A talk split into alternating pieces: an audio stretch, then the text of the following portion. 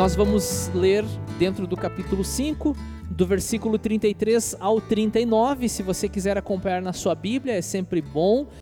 Vamos fazer a leitura do texto? Ouvindo isso, eles ficaram furiosos e queriam matá-los.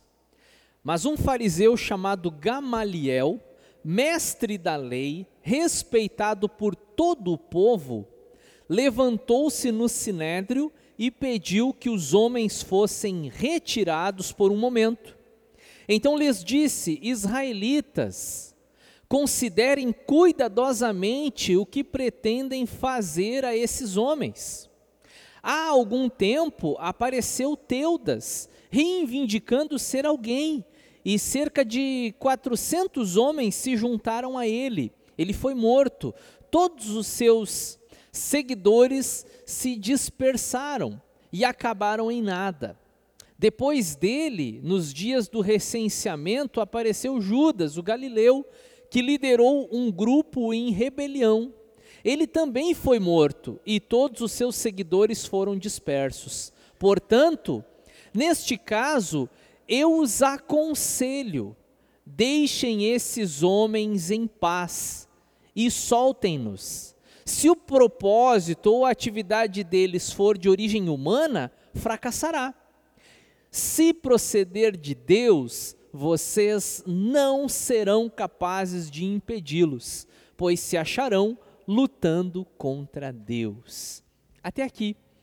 E aí a gente na semana que vem continua, porque o resultado, o desfecho desse conselho que o Gamaliel, membro desse sinédrio composto por 72 membros, se não me falha a memória, o Gamaliel dá esse conselho então, gente, não vamos colocar as mãos sobre eles, não vamos matar, não vamos tirar a vida desses homens, mas se é uma obra humana, daqui uns dias vai desaparecer, como o exemplo que ele deu, os dois exemplos que ele deu ali, mas corremos o risco, né, de estarmos lutando contra Deus, e aí é complicado para nós.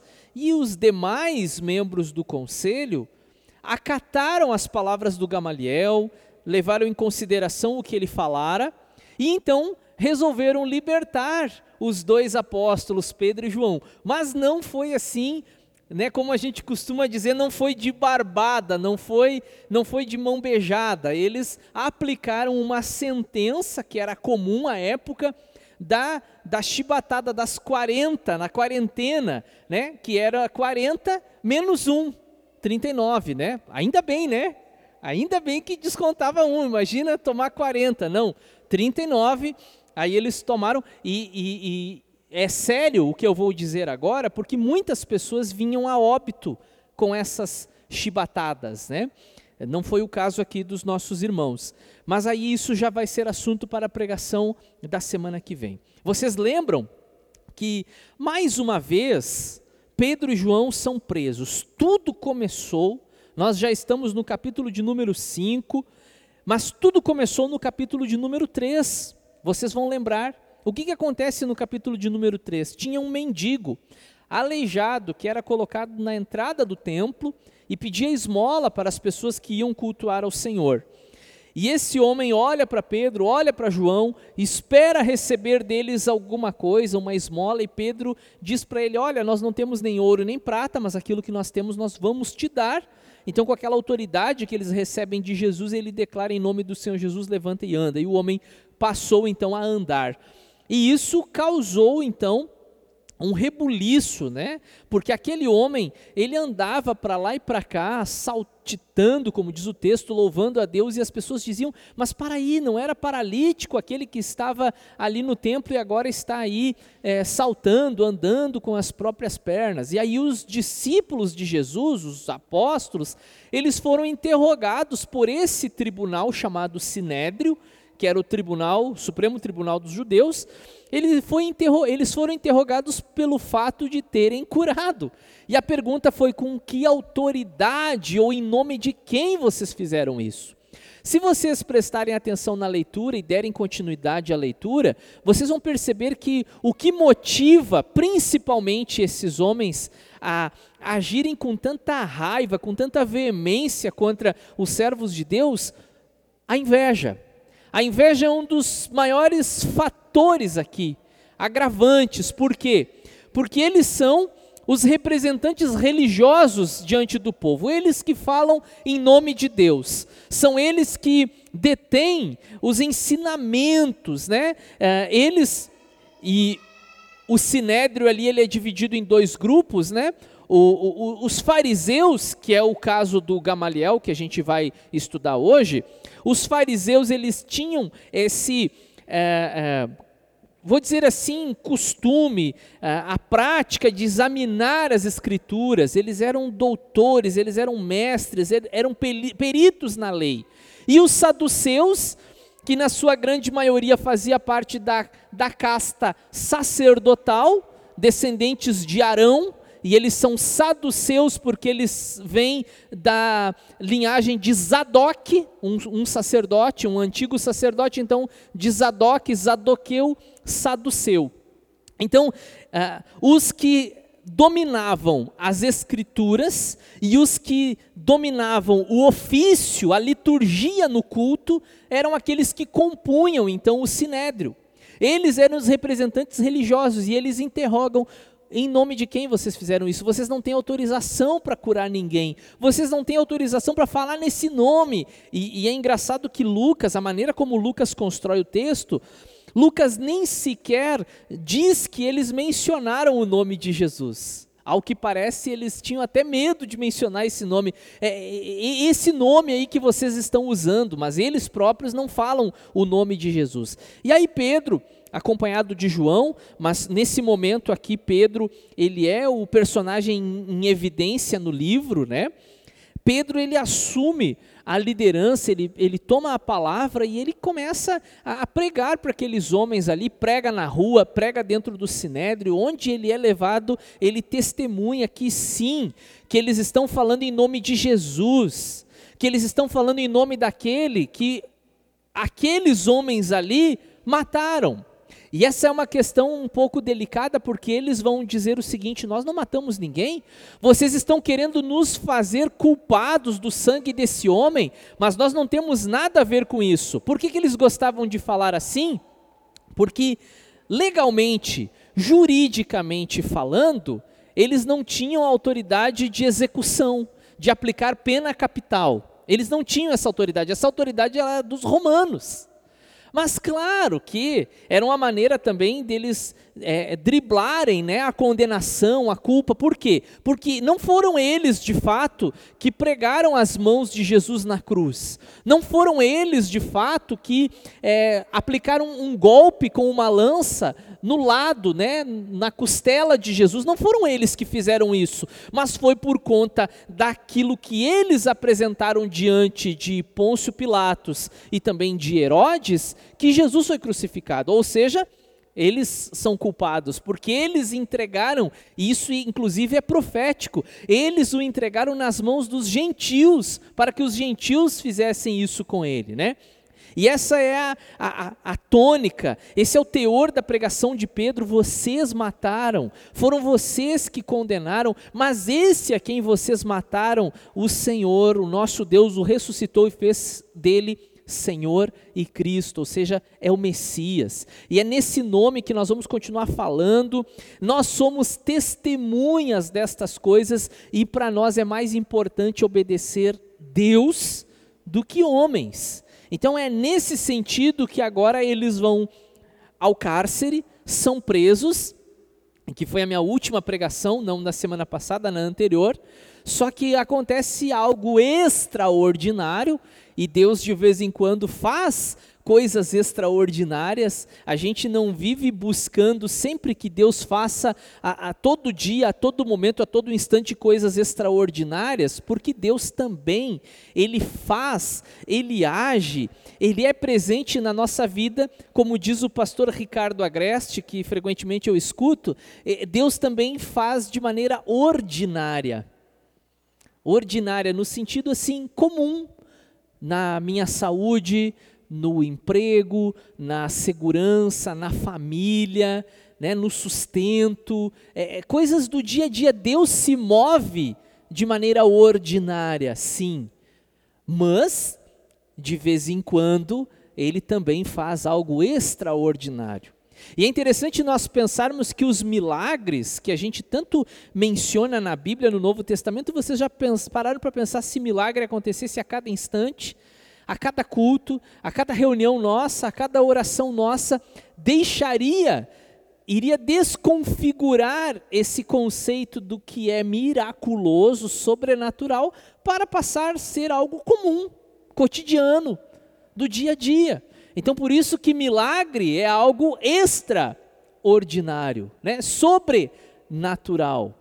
É, ainda que eu gosto de pensar assim, quando a gente diz Deus vai, vai fazer algo sobrenatural, tudo que ele faz é sobrenatural, porque está sobre a natureza humana. Né? Tudo que Deus faz é sobrenatural, mas é sobrenatural para nós, porque para Ele faz parte dos seus atributos, da sua natureza divina, criadora, poderosa, soberana. Né? E esse é o nosso Deus que faz da maneira como ele quiser. E naquele dia, Deus quis então enviar um anjo que passa por entre os soldados, por entre as sentinelas, que abre a prisão, que põe eles do lado de fora sem fazer barulho, e aqueles homens, pela manhã, quando são requisitados, eles vão até a cela para tirar esses dois homens para continuar lá o seu julgamento,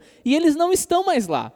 Mas eles não estão lá e não tem, não tem nenhuma violação, não tem um cadeado aberto, não tem uma corrente rompida, não tem uma grade na janela que foi é, de alguma forma violada. Os guardas estão ali é, o tempo todo eles podem dizer: não, aqui não passou ninguém. E de repente alguém chega e dá uma notícia: os homens que vocês estão procurando estão lá publicamente pregando. Eles não apenas são libertos de uma maneira sobrenatural, como continuam fazendo aquilo que eles estavam fazendo. Eles não param, eles não, eles não desistem, eles não voltam atrás, eles não retrocedem. Isso fala muito conosco na nossa vida cristã, na nossa fé, naquilo que nós precisamos ser e fazer como discípulos de Jesus. E aí, sem nenhuma violência, eles são conduzidos de novo ao sinédrio. E por que sem nenhuma violência? O próprio texto aqui nos deixa claro porque esses homens agora, eles estão alcançando a popularidade. Eles estão alcançando a atenção do povo. O povo está vendo aquilo ali e está maravilhado. Quem que está indignado com o milagre e com a pregação? Os líderes religiosos. O povo está maravilhado em ver e ouvir aquelas coisas. E aí eles são convidados então a, a, a, comparecer ao sinédrio, e aí diante do sinédrio mais uma vez, e o texto que nós lemos vai dizer que aqueles homens eles estavam enfurecidos. O versículo 33, se você quiser acompanhar aí na sua Bíblia, ouvindo isso, eles ficaram furiosos e queriam matá-los. Os membros do sinédrio, os entre aspas, representantes de Deus, do culto, da liturgia, da lei, da palavra de Deus, eles queriam matar alguém porque este alguém estava fazendo milagres em nome de Deus, estava falando a respeito do Filho de Deus e por isso essa, era a pena deles, né? E interessante como Pedro questiona eles numa ocasião um pouco antes desse texto, diz assim: vocês estão nos questionando pelo um bem realizado a um homem. Nós não fizemos mal a ninguém. Nós estamos sendo condenados, nós estamos sendo arguídos, nós estamos sendo confrontados por termos feito o bem, nada mais nem menos do que apenas o bem. E aí então, nesse momento, entra em ação um personagem que, segundo historiadores, é, ele é neto do grande é, escriba, né, mestre Iléu, fundador de uma das mais importantes escolas rabínicas de estudo, de ensino e de interpretação das escrituras. O nome desse cidadão é, como vocês leem no texto, Gamaliel. Gamaliel que se torna conhecido não apenas por essa passagem aqui, mas principalmente porque é, se trata-se da mesma pessoa, porque existe o risco de não ser, mas a gente, a tradição considera como sendo a mesma pessoa, né? É o professor do apóstolo Paulo. E lá no, no, no final do livro, do, do, capítulo 20 em diante, acho que diante, se eu não me, se não me falha a memória, diante do rei Agripa, Paulo diz que ele é fariseu, que ele é, é, é, zeloso pela lei, que ele nasceu em Tarso, na Cilícia, mas ele foi criado aqui nessa cidade. Ou seja, já, já criança, já na infância, veio morar e estudar na capital, Jerusalém, e estudou aos pés de Gamaliel. Ou seja, né, essa era uma expressão para dizer que ele era um aluno, um discípulo, porque eles ficavam sentadinhos no chão e o mestre aqui num tablado falando, ensinando, usando aquela mesa onde eles abriam o rolo, né? Aquela mesa se chama bima. Talvez do, do outro lado de uma bima estava ali Gamaliel instruindo e Paulo, em, em, criança, sei lá, cerca de uns 12 anos, talvez ali sentadinho ouvindo o Gamaliel. E quando você lê as cartas paulinas e entende um pouco da jornada do apóstolo Paulo, é, se a gente se impressiona com o conhecimento bíblico de Paulo, aí a gente fica pensando o que, que sobra para o Gamaliel, né, que foi o professor do, do Paulo. Há questões aqui, vamos aqui ler essa introdução, isso pode deixar aí. Aí depois a gente faz mais algumas considerações. Após terem sido libertos pelo anjo, os apóstolos pregam publicamente a mensagem. São convocados novamente ao tribunal enfurecido, porém, a opinião de um ancião traz um novo desfecho. Nós vamos falar sobre Gamaliel, já estou falando. Nós vamos falar mais uma vez sobre a ressurreição de Jesus, tem sido o tema das nossas pregações aqui, e vamos falar um pouquinho então sobre a vontade de Deus.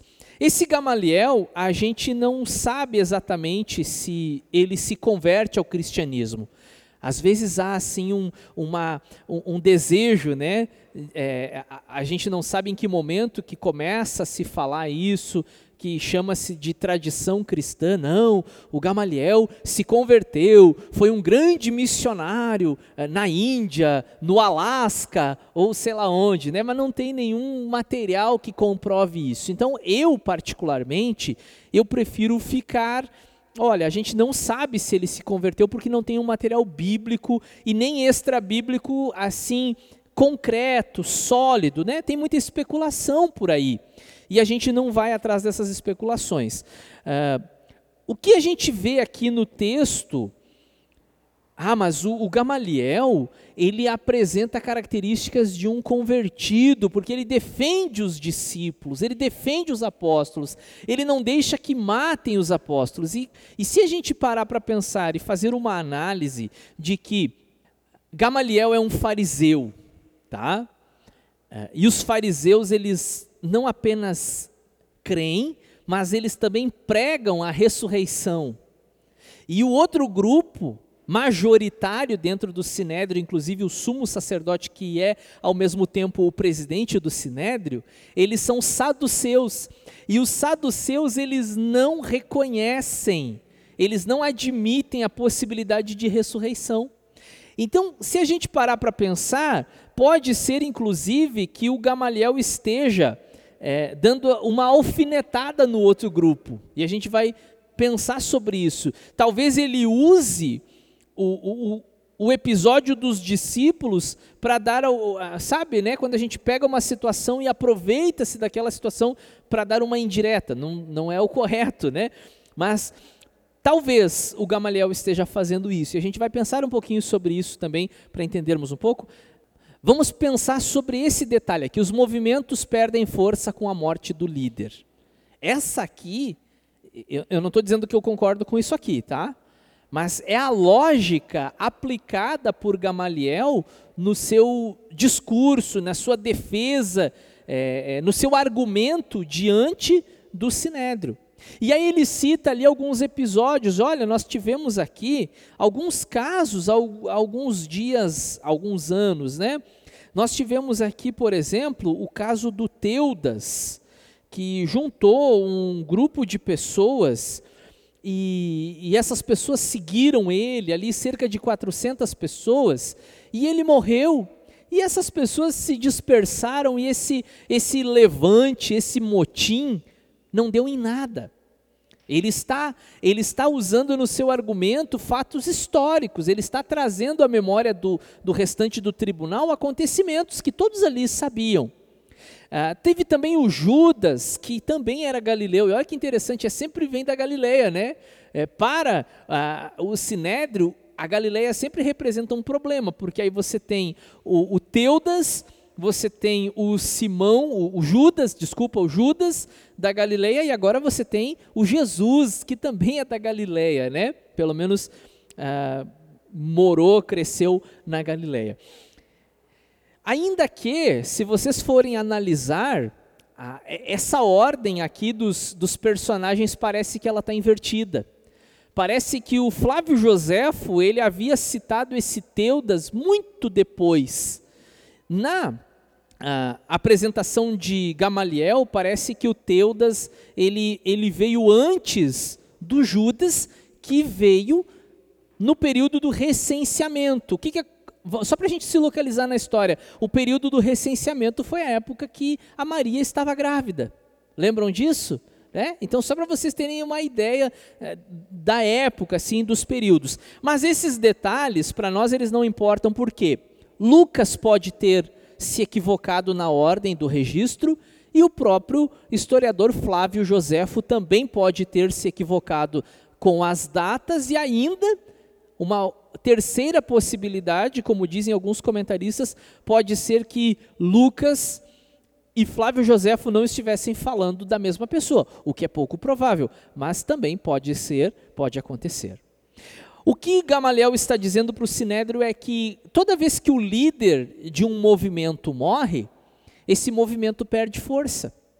Esse é o argumento que ele está apresentando. Gente, vocês em outras palavras, né, parafraseando um pouco assim Gamaliel, tentando imaginar o que Gamaliel diria naquele dia. Vocês estão aí discutindo é, prender esses homens aqui, matar esses homens, vocês vão manchar as mãos de vocês com os homens que são representantes de um profeta que já está morto.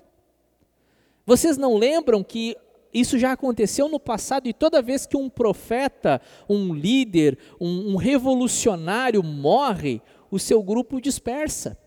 Gamaliel está tentando trazer a atenção deles para esse detalhe. Só que, nesse ponto aqui, Gamaliel está certo. Gamaliel está certo. Se a gente olhar para essa frase, os movimentos perdem força com a morte do líder, Gamaliel tinha razão. Só que por que, que a fé cristã eu não gosto de chamar de cristianismo porque naquele momento ainda não é o cristianismo, mas enfim, vocês entendem, né? Se eu falar aqui o cristianismo, por que, que o cristianismo, por que, que o evangelho não perde força? Porque o líder não está morto. Essa que é a grande questão. Né? Se ele tivesse morto, assim como o Teudas e assim como o Judas da Galileia, iria enfraquecer iria enfraquecer o movimento. Mas é, é justamente o contrário que está acontecendo, cada vez esse movimento se fortalece mais. E o que, que, o que, que motiva esse movimento a, a, a, e que, o que encoraja, o que impulsiona eles? O fato de que o líder deles não está morto, está vivo. Olha que coisa interessante. Então, o, o, o Gamaliel tinha razão a morte do líder enfraquece o movimento. Só que o que ele não contava, imagino eu, é que o líder do Pedro e do João não estava morto. Estava vivo, como ele mesmo diz, né? Pelos séculos dos séculos. Estive morto, mas agora estou vivo. Vamos para mais uma linha de raciocínio. E aí sim, eu cogito aquela possibilidade de uma alfinetada. Mas, mas Gamaliel, vamos imaginar assim um diálogo que Lucas não colocou aqui, mas Gamaliel, mas esses camaradas aqui, eles estão dizendo que o líder deles ressuscitou.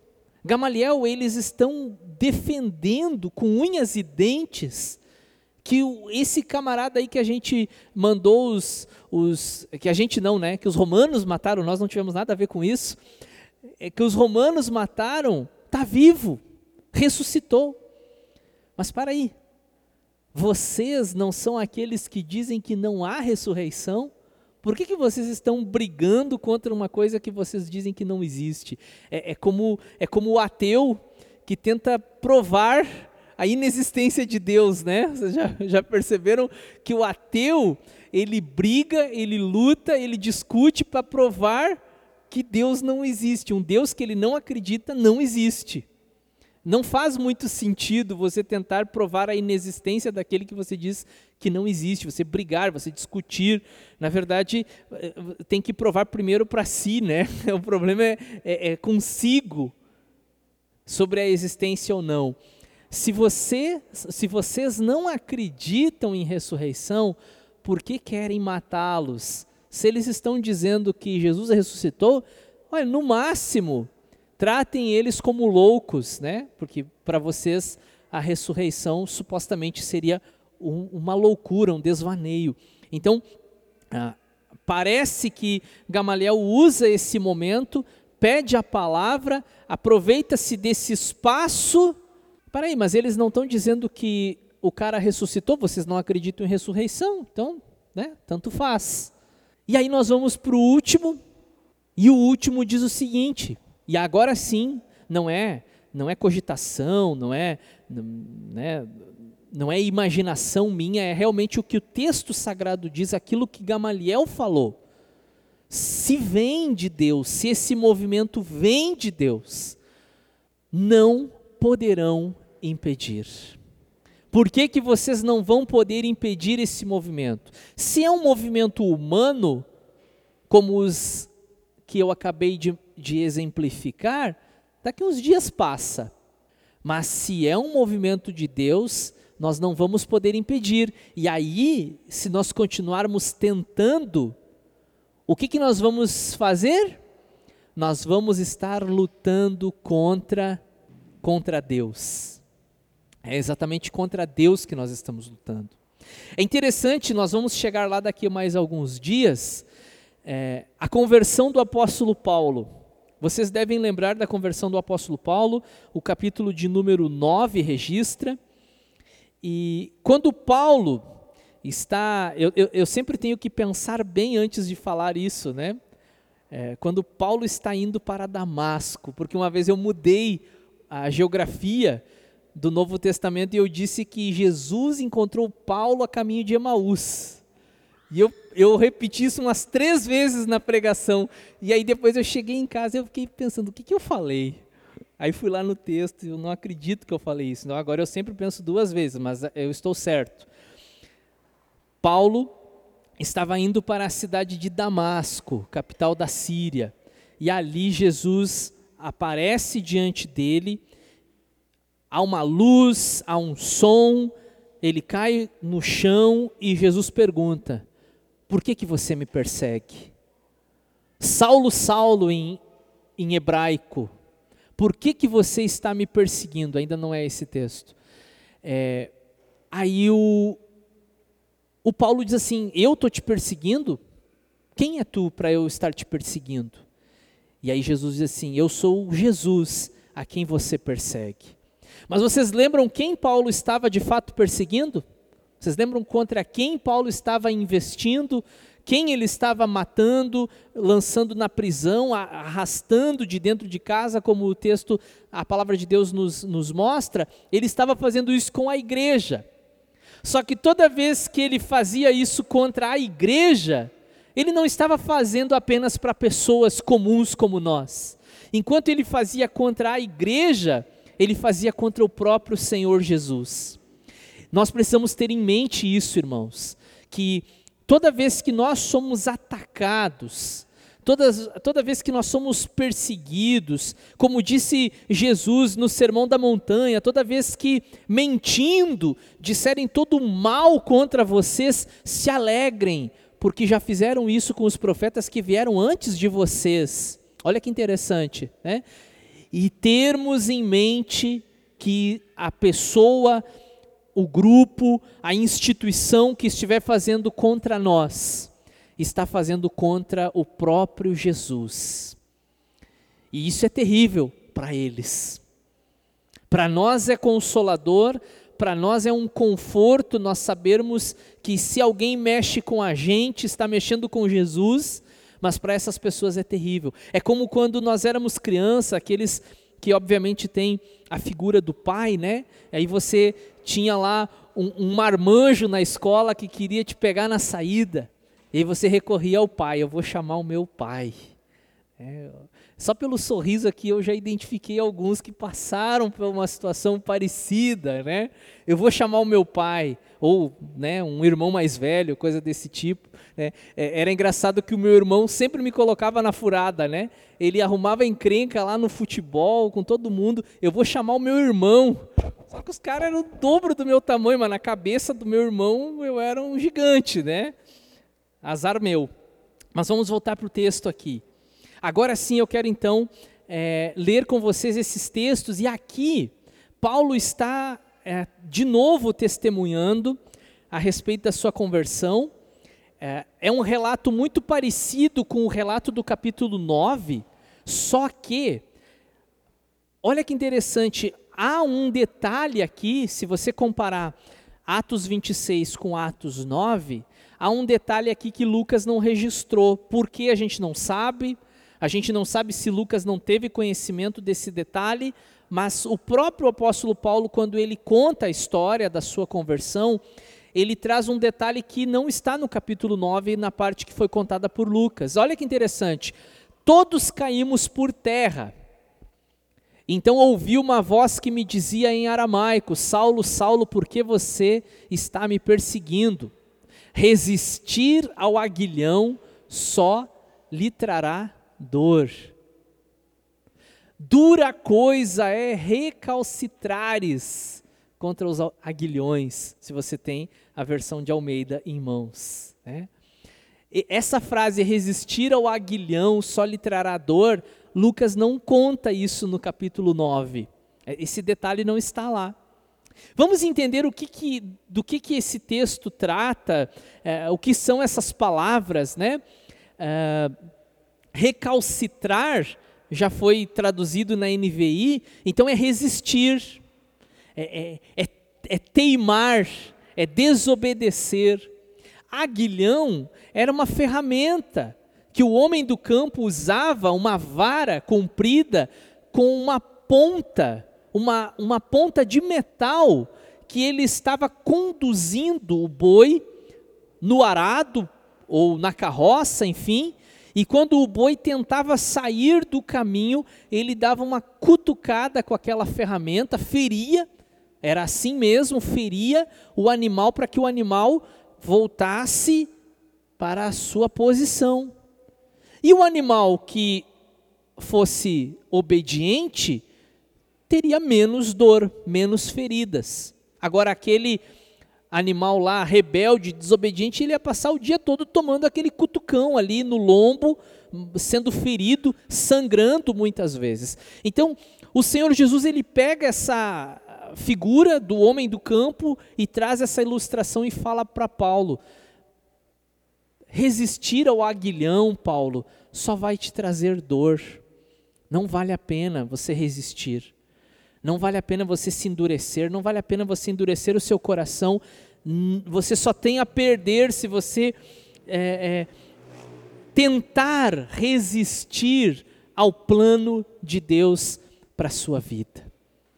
Eu tenho mais um texto que eu quero então uh, compartilhar com vocês, e esse aqui em Hebreus diz assim: terrível coisa, terrível coisa é cair nas mãos do Deus vivo.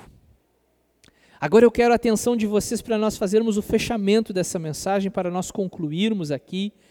Irmãos, é muito melhor para nós nós nos rendermos. É muito melhor para nós nós nos abrirmos à vontade de Deus para as nossas vidas do que ficarmos tentando puxar né, o carro na direção que não é a direção que o Senhor tem para nós. Gamaliel, se ele se converteu ou não, nós não saberemos, pelo menos não aqui. Pergunte para Jesus na eternidade, onde é que está Gamaliel? Se você encontrar Gamaliel lá é porque ele se converteu depois daquela reunião no Sinédrio. Mas agora, para nós é, encerrarmos aqui, nós temos que, que concordar que ele estava certo sim em alguns pontos, e esse era um ponto que ele tinha razão. Nós vamos ser encontrados, nós vamos ser achados lutando contra Deus. Não vale a pena. E todos concordaram com ele naquele momento, saduceus ou fariseus, sacerdotes ou não, não vale a pena lutar contra Deus. O que vale a pena é nós nos rendermos, abrirmos o nosso coração, aceitarmos a vontade de Deus para a nossa vida, ainda que num primeiro momento não entendamos, querer estar no centro da vontade de Deus, porque estar na direção oposta. Paulo estava na direção oposta da vontade de Deus, e Deus vai lá, quebra ele no meio. Né? Essa semana a Bruna me mostrou uma frase ali é, do, do, Charles Spurgeon. Toda vez que Deus quer fazer um homem grande, primeiro Deus vai lá e quebra ele no meio, para fazer dele um homem grande. É, e esse quebrar de Deus, irmãos, é, é, é, é maravilhoso, é gostoso, ah, uau, coisa boa ser quebrado por Deus. Não, não é. É duro, é doloroso, é, é, quebra com o nosso orgulho, é, é, como outra frase que eu li, Deus não está interessado em ferir o teu ego, Deus quer matar o teu ego. É isso que ele quer fazer. Ai, não, eu não, não quero ir naquela igreja, eu não quero ouvir aquele pastor porque vai ferir o meu ego. Deus não quer ferir o teu ego, Deus quer matar ele, quer aniquilar, quer acabar com ele, porque só assim nós, morrendo para nós mesmos, viveremos para Deus. É só assim. E aí eu tenho uma frase que eu escrevi em um material há um tempo atrás, uh, acho que foi numa lição da revista dos jovens que eu escrevi, e eu lembrei dessa frase e coloquei aqui. Não queira estar onde Deus não te quer. Tem muita gente querendo estar onde Deus não quer ela. Tem muita gente querendo estar no ministério, na liderança, no pastorado, mas Deus não quer ela lá. Então pense sobre isso. Não queira estar onde Deus não te quer lá, mas também não deixe de estar onde Deus te espera. Onde é que Deus te quer? O que Deus quer de você? Deus quer de você uma decisão, Deus quer de você uma, uma postura nova, Deus quer de você um, um, um desprendimento para a sua obra, para atuar. O que, que Deus quer de nós? Arrependimento, é isso que Ele quer de nós? Confissão pública, o que Ele espera de nós? Eu deixo em aberto essa pergunta para refletirmos, para deixarmos é, a palavra de Deus falando conosco e para nós encerrarmos lembrando disso. Nós não podemos nos encontrar lutando contra Deus. É desvantagem para nós. Só temos a perder se estivermos lutando contra Deus. Nós precisamos nos render, nos abrir, abraçar, querer, desejar a vontade de Deus que é boa, é agradável, é perfeita nas nossas vidas. Amém?